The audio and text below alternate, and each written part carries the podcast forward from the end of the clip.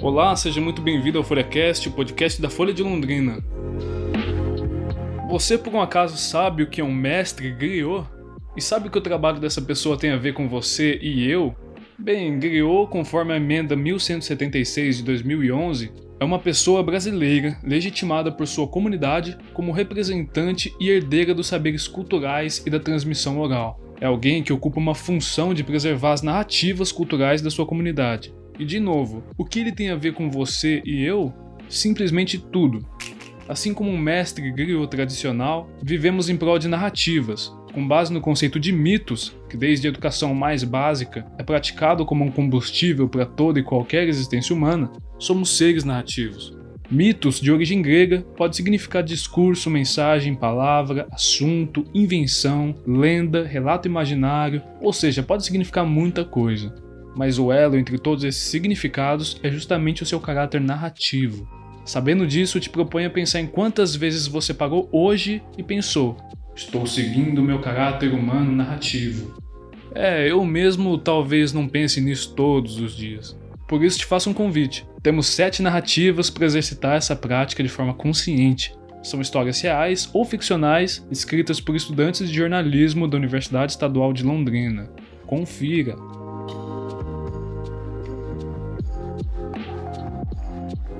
É meio difícil entender as coisas de um ponto de vista diferente, né? Por exemplo, esses dias eu tava ouvindo a minha avó contar os causos da família, de quando ela era mais nova. E confesso, tava esperando aquela velha história de no meu tempo era bem melhor, sabe? Bom, não foi bem isso que eu recebi. O que eu escutei começou com uma história nimpo brasileira que era mais ou menos o seguinte: Veio de navio, demorou 60 dias aquele tempo. Aí uma Velho chegou no Brasil, não sabia nem português nem nada, né? Comprar carne, não, queria comprar bacalhau. Aí foi comprar bacalhau numa uma, uma botequinha. Aí não sabia falar bacalhau. Aí falo que peixe assim seco, seco, aquele salgado. Falando, falando, ele não entendia. Aí ela bateu um xingo de bacalhau. Aí entendeu. Aí trouxe bacalhau. ah.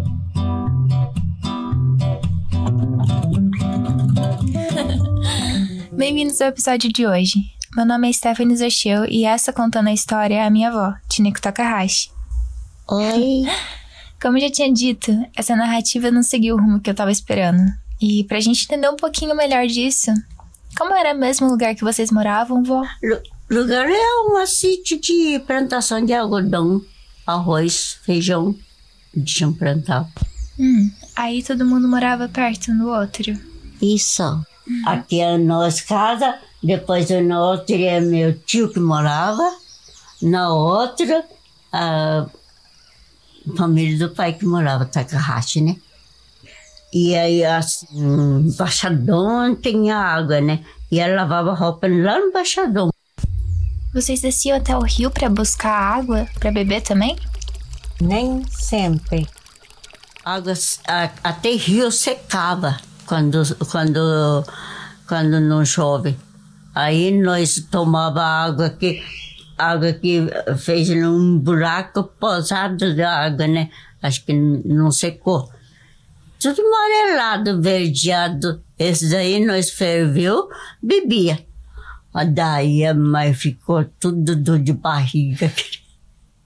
Como que fala, aquele tempo aí, ameba, doença de ameba. Aí a gente comprava remédio de sutru, sutubaçol. Se tomar aquele lado, melhorava. é, foram alguns anos até eles se mudarem do sítio Santa Júlia. Só vieram para Londrina no comecinho da década de 70. Mas a dona Tineco não gostou muito do que viu aqui não, hein?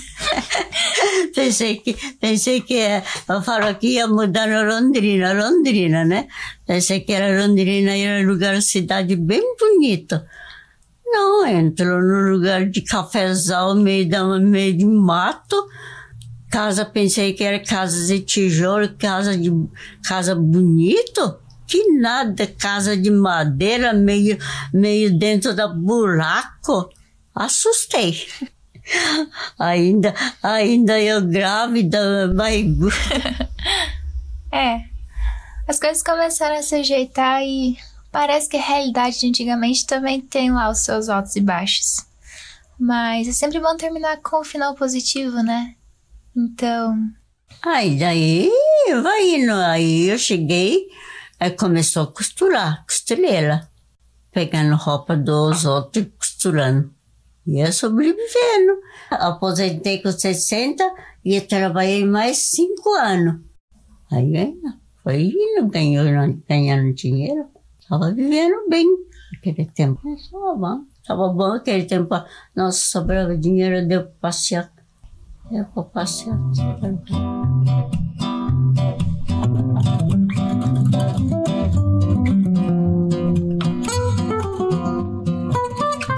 Nesse episódio, você ouviu um pouco sobre a vida da dona Tineko Takahashi, a minha avó, ou se preferir, Patian.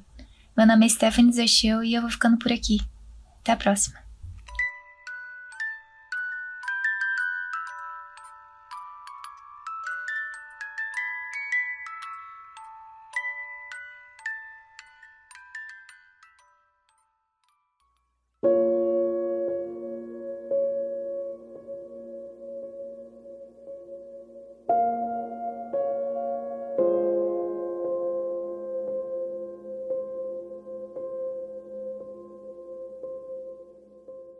Assim que a noite de sono teve fim, acordou.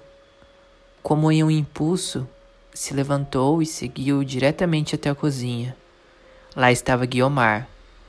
A senhora arrumava o lixo e lavava a louça enquanto preparava a comida.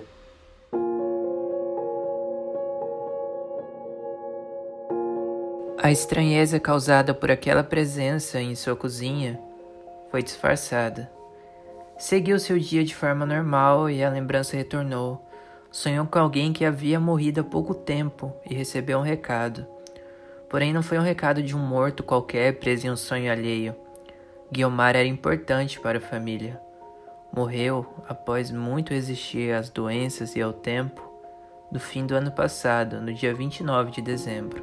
Como a notícia recebida envolvia alguém que amava, não conseguiria guardar segredo contou sobre o sonho e colocou para fora aquilo que não cabia apenas dentro de seu pensamento. Ela, então eu não quis falar pro Yuri que não deu certo. Eu falei que não deu certo. Eu não quis falar pro Yuri que não deu certo o emprego pra ele não ficar bravo. Eu falei que emprego que não deu certo. Daí ela ficou quieta, não falou mais nada.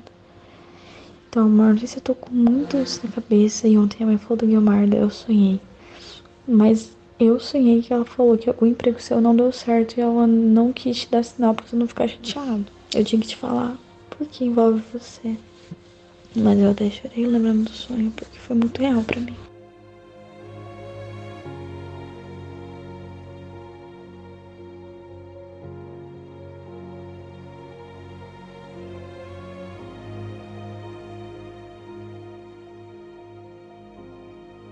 Foi muito real para ela é muito real para mim. Pode ser que o sonho tenha explicação em algum processo inconsciente de lembrança que passe por Freud ou qualquer outro teórico responsável por nos dar explicações daquilo que vivemos enquanto estamos deitados de olhos fechados. Pode ser até algo mais simples que isso, apenas as últimas informações do dia embaralhadas no pensamento. Ou pode ser um simples aviso como absorver essa informação sem ser afetado pela mensagem? Como se dedicar ao máximo, mesmo com a consciência de que em alguma hora, em alguma das suas tentativas, você vai falhar, você vai ficar pelo caminho.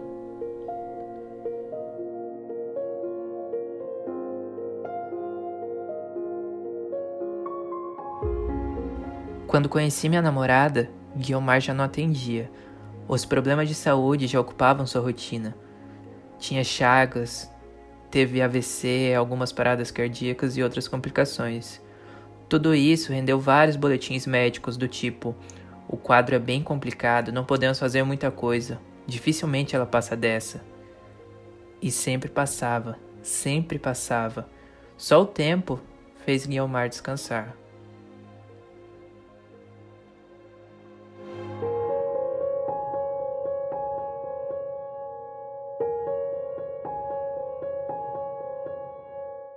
Mesmo sem conhecê-la ou nem mesmo imaginar como era sua fisionomia, confio, confio em seu recado. Guiomar falou comigo. Não usou contato direto, pois eu não a conheço, então não a reconheceria. O vetor do sinal foi a pessoa em quem eu mais confio. Entendo que mensagens são captadas e interpretadas de diferentes formas. Então, para mim, ela não disse não vai dar certo, nem tente. Pare de tentar. Disse, mesmo que em outras palavras, algo do tipo: se precisar contar uma história, conte a minha.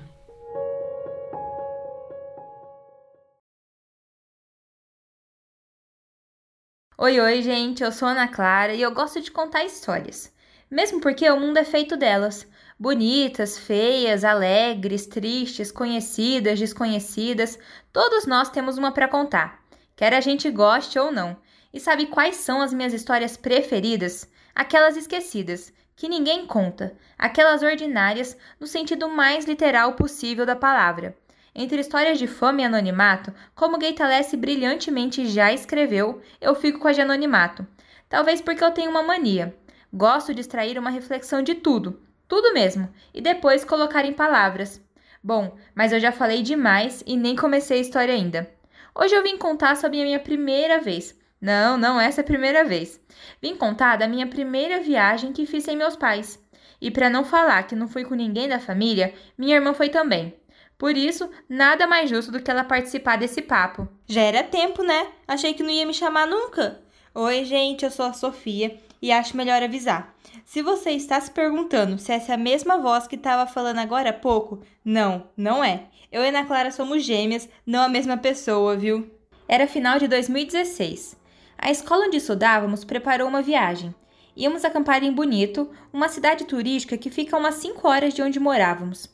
E tinha um detalhe que só fez a nossa ansiedade aumentar. Alguns alunos de uma escola do Rio Grande do Sul também iam. Gente nova sempre anima as coisas, né? Agora, imagina quase 40 adolescentes indo acampar tudo junto. Tudo isso para seis monitores darem conta. Bom, o perrengue começou antes mesmo de chegarmos no camping. Foram dois micro-ônibus e uma van, porque o ônibus normal não passava por um trecho da estrada. De fora poeira, barro e muito verde. De dentro cantoria, conversas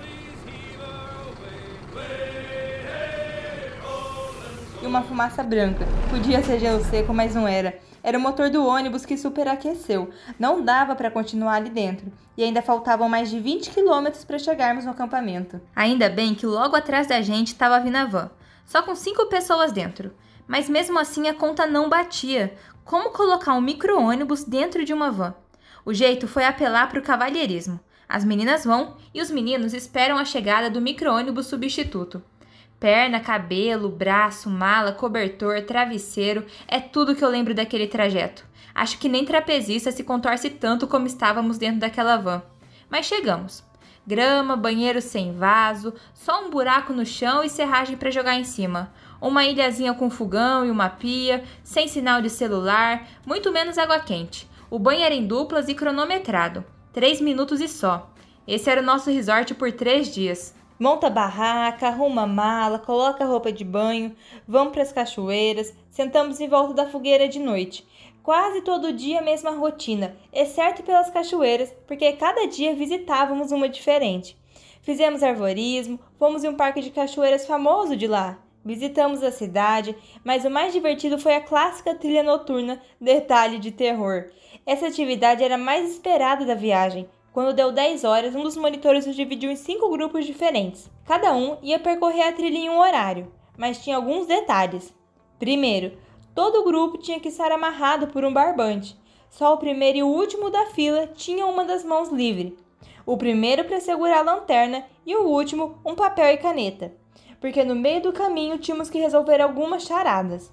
Segundo detalhe, o pessoal da escola chamou alguns monitores extras para ficarem escondidos no meio da mata, fantasiados diferentes personagens de terror. Noiva Cadáver, aquele palhaço que anda na bicicleta, o Homem da Motosserra, Curupira, Drácula, tinha de tudo. Além de se divertir muito, tínhamos que concluir o trajeto acertando o máximo de charadas possíveis. E tudo isso sem romper o barbante. O prêmio era uma caixa de chocolate para o grupo vencedor. Foram os 4 quilômetros mais sofridos que eu já fiz. Mão suando, coração disparado, um susto atrás do outro. Foi tenso. E meu grupo não foi o vencedor. Mas ganhamos uma coisa muito melhor que chocolate. Uma coisa que ninguém faz por você, mas que você também dificilmente faz sozinho.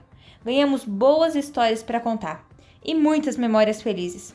O caminho de volta para casa foi o mesmo, exceto pelo micro-ônibus que não deu problema, e por mim. Enquanto acompanhava as árvores passando pela janela, tive uma certeza: campo ou praia, luxo ou aventura, pouco importa. Boas histórias dependem de pouca coisa. Primeiro, do nosso olhar. É sobre ver não com a retina, mas com o coração. É se abrir para o que o mundo tem a oferecer. E claro, contar com boas companhias com quem possamos compartilhar histórias. Lembra da caixa de chocolate do grupo ganhador? Posso afirmar que não precisei dela para voltar para casa sentindo um gostinho doce. Você já parou para pensar que cada vez que estamos andando pela rua pode acontecer algum fato extraordinário? Foi justamente o que aconteceu no dia 8 de fevereiro de 2021, uma segunda-feira à tarde, enquanto eu estava retornando da farmácia. Eu já estava próximo à minha casa quando o homem, que parecia um andarilho, me parou e me perguntou: Ei moça, será que tem algum problema deitar aqui? Será que a polícia vai me pegar? Eu respondi que não havia problema algum, até porque Ali era uma região tranquila, e o lugar no qual ele gostaria de deitar era em cima de uma mureta, um local que tinha grama e parecia confortável para se ficar. Mas depois que eu dei essa brecha, ele começou a conversar comigo de assuntos mais complexos. Começou a falar de espírito e me perguntou se Deus conseguiria vê-lo por meio de uma árvore. História vai, história vem. Ele fala que na vida dele antiga ele era muito rico, porém era uma pessoa muito má, que se desfazia das outras. E por isso, nessa nova encarnação em que ele estaria, ele estava sofrendo tanto e estava na rua. Ele me disse que veio lá de Minas Gerais, mas alguma coisa dentro de mim sentiu que ele era daqui mesmo. Foi uma conversa engraçada, um tanto quanto estranha, mas que me fez pensar e refletir. O homem falava de átomos, de organismos, me falou de Platão, Sócrates, Aristóteles. Era alguém muito bem estudado. Alguém que sabia o que estava dizendo. Apesar de não estar totalmente lúcido, ele tinha um conhecimento extraordinário, com certeza de alguém que teve estudo. Com o tempo, ele foi falando sobre espíritos. Eu sou um espírito ruim, sabe? E eu também vejo espíritos. Tinham dois me perseguindo. Eles gostam de beber e de fumar e tentam fazer com que eu me torne assim também.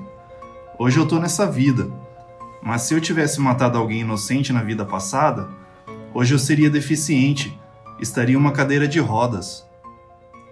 Conversa vai, conversa vem. Eu já olho no relógio um pouco preocupada com a hora, até porque naquela noite eu iria ter aula e já era quase sete horas. Começa a me despedir, mas ele me pergunta: Ei, Posso te falar uma coisa do futuro? Você tem vontade de conhecer o futuro?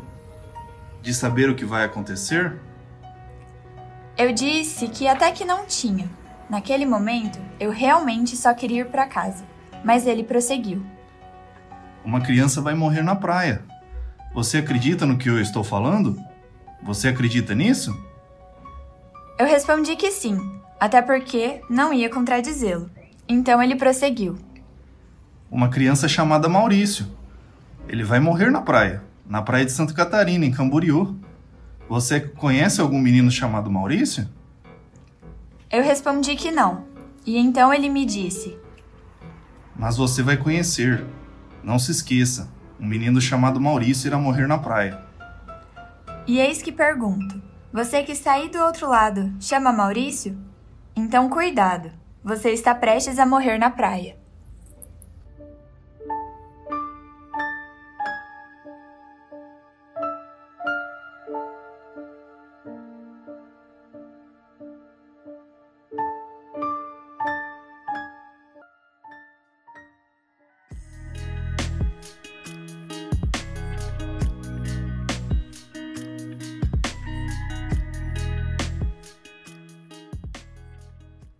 Sabia que mais de 70 milhões de brasileiros têm insônia?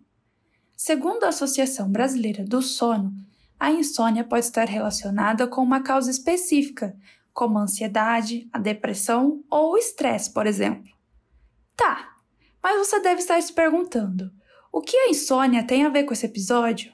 Calma aí que eu já te explico.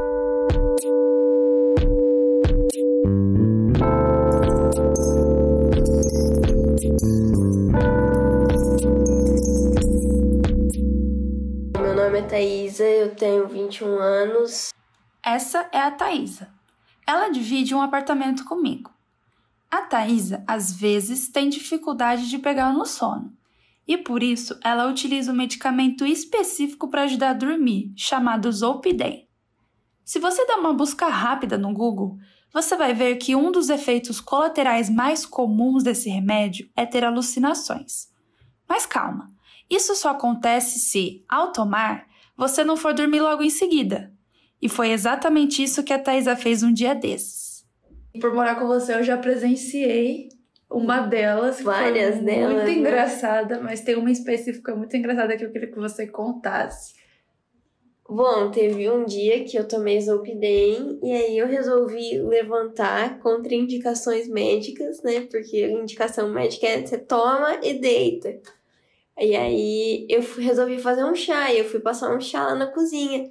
E aí você tava lá fazendo uma salada de lentilha.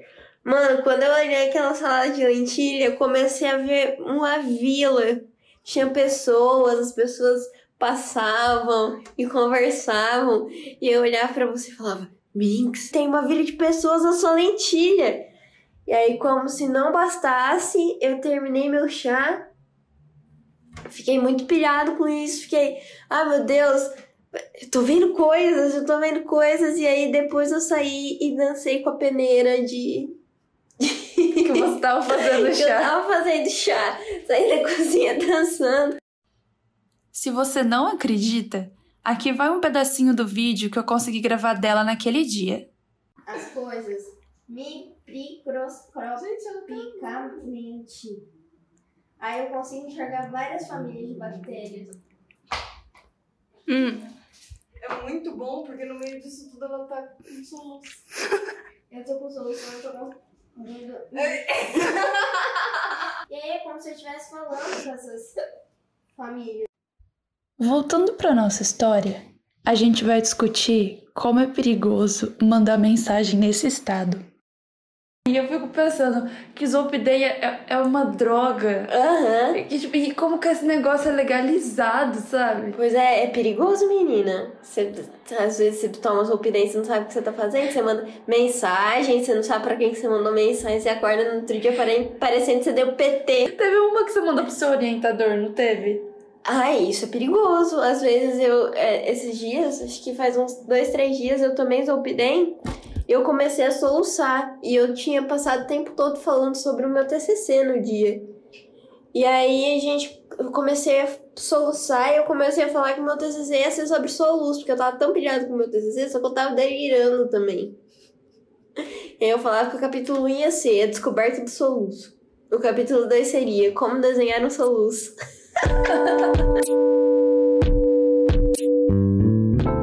E eu tenho certeza, se você for procurar na internet, principalmente no Twitter, você vai achar infinitas threads com histórias bem doidas. Ah, e para que fique registrado aqui, o Zolpidem só pode ser prescrito por um médico, então não vai dar uma de doida não e comprar na farmácia. Eu fico por aqui. A gente se encontra no próximo episódio. A. 1922. Que ano? Poder sentir o cheiro do centenário desta pátria. O verde amarelo tremula imponente sem as ladainhas portuguesas. Agora o belo se destaca. O velho dá lugar ao novo, ao moderno, às luzes, mas sem perder aquele tom clássico europeu. Agora é assim. Nas calçadas andam as pessoas de um novo país. Agora sim, Brasil com todas as letras. E claro, numa nova nação tem que existir novas artes. Estamos na Semana de Arte Moderna, a representação de uma pátria em ascensão. O que seria esse evento se não o espelho da modernização e renovação de um país? Aqui, no meio destes quadros, esculturas, peças e poemas, eu deixo meu depoimento. 14 de fevereiro. Hoje completa um ano da minha chegada de Paris. Ontem pude presenciar o início da tão aguardada Semana de Arte Moderna no Teatro de São Paulo. Na narrativa a seguir, fica meu relato do primeiro dia do evento, como correspondente da Le Monde Diplomatique no Brasil, Jackie Bazarov. Estava lindo, esplendoroso. Não conseguia descrever em palavras as sensações que tomaram posse dos meus sentimentos ao ver aquela fachada, aquele lugar, as janelas e o estilo arquitetônico. Não esperava por isso. Eu apreciava pela primeira vez algo completamente novo. Aquilo foi, como eu posso dizer, magnifique. Sem mais rodeios, subi as escadas. Apreciei cada detalhe da arquitetura clássica que dava lugar ao novo, ao moderno. Que sentimento! Repito de novo, que sensação! Dentro do teatro me entorpeci. Era de tal beleza, tal espírito jovem, audacioso, moderno. Nunca vi ninguém fazer isso. Um país tão jovem, um evento de tamanha grandeza. Apreciei cada pincelada, cada verso, cada detalhe, mas nada se comparou a uma obra em específico. Ela estava na segunda seção, ao lado das escadarias. Não tinha muito destaque, mas era de tal beleza, um brilho opaco, cores escuras, mas que emanavam um sentimento. Falavam. Foi um primeiro momento de contemplação, acompanhado de outro, questionamento. Quanto mais eu olhava, mais me sentia preso, absorto pela mensagem que o quadro passava. Depois de algum tempo, a tela começou a ganhar forma. Era um quadro expressionista, mas que flertava com as ideias renascentistas. Alguns minutos após observar as pinceladas, comecei a compreender a história daquele quadro peculiar. Era uma narrativa não linear. Ali no meio da abstração acontecia algo, um evento, um conto, uma peça. A priori, não soube dizer. Era assim. Tudo se passava numa pequena cidade muito pacata. Cada pincelada simples, sem grandes demãos de tinta, demonstravam isso. O artista passou um toque de simplicidade nessa parte. A única informação clara era de um inscrito, uma placa que tinha nela Rua 21 de Abril. Isso foi incrível. Estava ali provavelmente o enigma de uma cidade num cenário completo. O restante da tela estava retratado de maneira mais complexa, como um quebra-cabeça. O contraste entre essa simplicidade estática das casas de fácil localização e do restante da obra com muito movimento era intrigante, mas bem trabalhada pelo artista. Nas minhas passadas de olhos, o todo foi se clareando. Eram duas famílias de jeito tradicional e coronelesco. Algo me levou a chamar cada família com um nome. Ficou entre Machado e Cândido Dias. Nomes fortes que estranhamente surgiram na minha cabeça, como também surgiram suas histórias, sua origem. Cândido Dias era um coronel imponente e de grande influência local, que desde 1919 era presidente da Câmara do município. Já o outro era José Machado, homem também de influência, mas de origem mais simples, oriundo de outra cidade. No começo, o coronel e José até eram compadres, mas as pinceladas de dor na expressão de ambos na tela revelam que esse companheirismo havia se encerrado há anos. Meus olhos frenéticos não paravam e a história ia se completando. O evento do quadro se tornou mais claro. Eram as eleições municipais para a Câmara da Pacata Cidade. Duas famílias e uma disputa. O poder político local e a hegemonia de uma cidade emergente que acabava de receber os trilhos da estrada de ferro Sorocabana. O todo se concretizou na seguinte imagem. Estava lá em cada pincelada o epitáfio de um evento político, uma emboscada da família Cândido Dias. Haviam 40 capangas que cercaram toda a família Machado, o vermelho escarlate dominava a parte central do quadro com suas pinceladas melancólicas.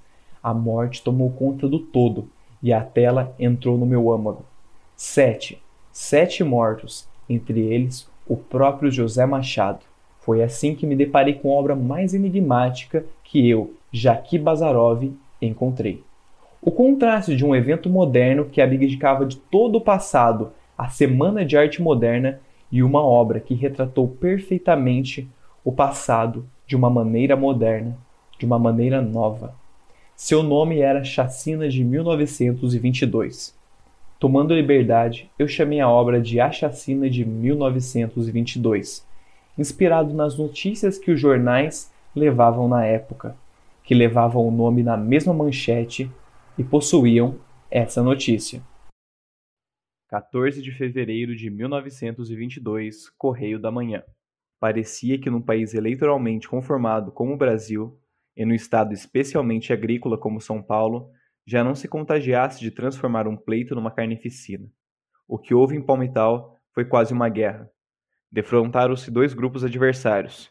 O resultado foi sete assassinatos e inúmeros ferimentos. A cidade de Botucatu é localizada no centro do estado de São Paulo, cerca de 235 quilômetros da capital. Além de ser conhecida como a Cidade dos Bons Ares, pela sua altitude e cuesta, também é nacionalmente conhecida pelas suas lendas e mistérios, que datam do período pré-cabralino. O município é apontado como ponto de passagem no caminho para o Piabiru, que é uma trilha lendária que ligava o litoral atlântico a terras peruanas, onde os Incas caminhavam mais de 16 mil quilômetros pela América do Sul. A população também acredita piamente sobre a existência de uma caverna com ouro escondido. Essa história é protagonizada pelos jesuítas, que levavam uma carroça com carregamento de ouro para São Paulo e passaram pela região quando foram atacados por índios. Os jesuítas se refugiaram nas Três Pedras, região famosa da costa botucatuense, onde encontraram uma entrada secreta e enterraram barras de ouro, mas foram mortos pelos indígenas e ninguém nunca achou a entrada secreta. A lenda mais conhecida é a do Saci, sendo o município a capital nacional do Saci Pererê. O responsável por isso é o engenheiro civil José Osvaldo Guimarães, que chegou até a dar entrevista no programa do Jô Soares, assumindo ter importado dois casais de saci para criá-los nas matas de Botucatu, e desde lá vivem por aí cuidando da cuesta. A cidade é recheada de relatos de pessoas que afirmam ter visto o saci. Júlia Franco, natural de Botucatu, possui um relato de um familiar que afirma ter visto o menino levado do folclore brasileiro. Meu tio, quando tinha 12 anos, ele morava na área rural da cidade e estava num canavial brincando, até que o Saci apare apareceu para ele com uma perna só e dando muita risada dele.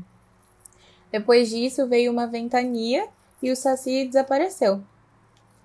É, e as pessoas mais velhas falavam para ele que o Saci apareceu por ele ser muito mal criado e o Saci aparecia para meninos levados. Sendo verdade ou não, não deixe de observar. Nunca se sabe quando poderá encontrar indícios Inca, cruzar com o Saci ou quem sabe achar o tesouro perdido. Você ouviu o FolhaCast, um agradecimento especial a Ana Júlia Gabas, Stephanie Zacheu, Tatiane Pívaro, Júlia Santaguida, Ana Clara Moura Marçal, Yuri Pereira e Davi Paludeto pelas histórias contadas por eles. Se você deseja ter acesso ao nosso conteúdo, apoie o jornalismo regional assinando a Folha de Londrina pelo link assine.folhadelondrina.com.br. Esse podcast foi apresentado e editado por mim, Bruno Codonho, e a coordenação é de Patrícia Maria Alves. Muito obrigado e um abraço.